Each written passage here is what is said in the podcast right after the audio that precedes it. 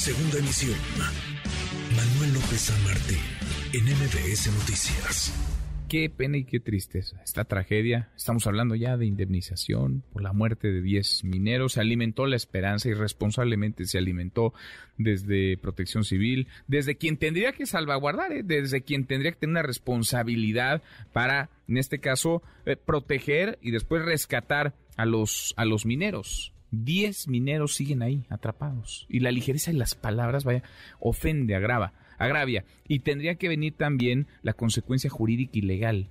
Que esto no se explica sin la negligencia, sin las omisiones de privados, sí, pero también de actores públicos, de autoridades, autoridades que o hicieron mal lo que debían de hacer o de plano no lo hicieron. Le agradezco mucho estos minutos a Ernesto Cabral, familiar de uno de los mineros atrapados en el Pinabete, allá en Sabinas, Coahuila. Gracias, Ernesto. Buenas tardes. Buenas tardes, eh, a la orden. Gracias por platicar con nosotros. ¿Qué les dicen a ustedes eh, las, las autoridades más allá de lo que alcanzamos a recoger por parte del gobierno, de las y los funcionarios de nivel federal? ¿Qué les dicen a ustedes las autoridades allá en el Pinabete, en Coahuila? Bueno, a nosotros ya no nos dijeron absolutamente nada. Eh, la directora de Protección Civil citó a las esposas, usó la estrategia, usó la estrategia, eh, esa estrategia junto a las puras esposas, a las, a, las eh, mujeres y, habló con ellas y les ofreció pues una indemnización, rescatar los cuerpos, entregar los cuerpos después del rescate y hacer un memorial para ellos en, en el lugar. Este, y pues ya la decisión fue de cada una de las, de las mujeres, la mayoría aceptó, eh, solamente tres de ellas no quisieron, pero se tuvieron que, ajustar a la mayoría y pues se optó porque se fueran por el tajo abierto tajo abierto. Entonces, es una decisión, digamos, eh, ya, ya tomada por las esposas. Entonces, son las esposas quienes toman esta decisión, digamos, de la mano de las, de las propias autoridades. Ahora, ¿qué tiempos? ¿Cuáles son los tiempos, los posibles tiempos, eh, Ernesto, para que el rescate de los restos de los cuerpos se dé? Estamos hablando de un año, dos años. Pasta de Conchos ha tardado 16 años y medio, así que no sabemos pero son cuatro millones de pesos eh, muy interesantes y más en estos tiempos de mucha escasez.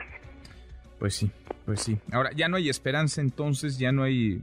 Ah, ya mucho que albergar como buena noticia o con optimismo de que, de que pueden llegar antes. Es decir, esta va a ser una tarea que va a demorar, porque se habló en un principio de días, de horas incluso, para llegar a los cuerpos. Eh, bajo el agua en algún momento estuvo por debajo de los 10 metros, de los 5 metros, luego volvió a subir y, y las tareas de rescate han sido imposibles, por lo menos imposibles para quienes están ahí. Bueno, bajó hasta un metro hasta un metro. Hasta un metro y fue cuando se le dijo, oiga, ya es tiempo de entrar, vamos a entrar. No es que todavía es un metro, espérense, pero es que nosotros trabajamos así y hay que, hay que señalarlo y hay que recalcarlo, subrayarlo muy con un marcador muy fuerte, decirle que pues así trabajan los mineros, con esa capacidad de agua. Muchas veces el peligro, son dos peligros que tiene el minero, las minas aquí en la región carbonífera, que es el gas que hace que el carbón sea más, más rico y el agua. Son los dos peligros que tiene una mina de carbón, este, al menos aquí en la región carbonífera. Y pues así trabajan ellos. Desgraciadamente no hicieron caso, no, nosotros traemos gente muy especializada, muy preparada, no es tiempo, todavía no, hay peligro, pero espérense, así trabajamos nosotros, no entendieron nunca, se le planteó también otra situación de irse por los otros pozos y abrir eh, los recovecos para poder entrar a la mina, no quisieron, eh, se le hizo un montón de señalamientos también, no se quiso aceptar las opiniones, retiraron a todos los mineros, trajeron a los ingenieros que están en, las, en los escritorios, en las oficinas. A ellos sí les pidieron opinión, pero pues en teoría realmente los que tienen la experiencia son los mineros, los viejos lobos de las minas, los hombres que se han partido el alma y que han estado viviendo prácticamente en las minas. ¿Hubo negligencia desde el punto de vista de ustedes, Ernesto? ¿Hubo negligencia, hubo torpeza, hubo misiones? ¿Qué, qué ves del lado de las autoridades? Pues eso, desgraciadamente eh, nunca hicieron caso de las indicaciones hasta ahora, hasta ya después de que, inclusive esa fue una de las opiniones de uno de los mineros de que se fueran por Tajo y este por Tajo abierto mientras hacían el, el desagüe, pero pues se va a tardar y se va a tardar mucho tiempo. ¿Qué tanto, como ellos lo quieren hacer. ¿Qué tanto confiar, qué tanto creer a estas alturas en la palabra de las autoridades después de lo que ha pasado en este mes, que prácticamente se va a cumplir del derrumbe de esta inundación en el Pinabet, en esta mina en Sabinas, Coahuila? Mira, nos dijeron lo mismo en Pasta de Conchos hace cuatro años, todavía no ponen este, nada, todavía no hacen el memorial, todavía no avanzan, todavía están haciendo estudios, van cuatro años. ¿Qué te puedo decir después de eso?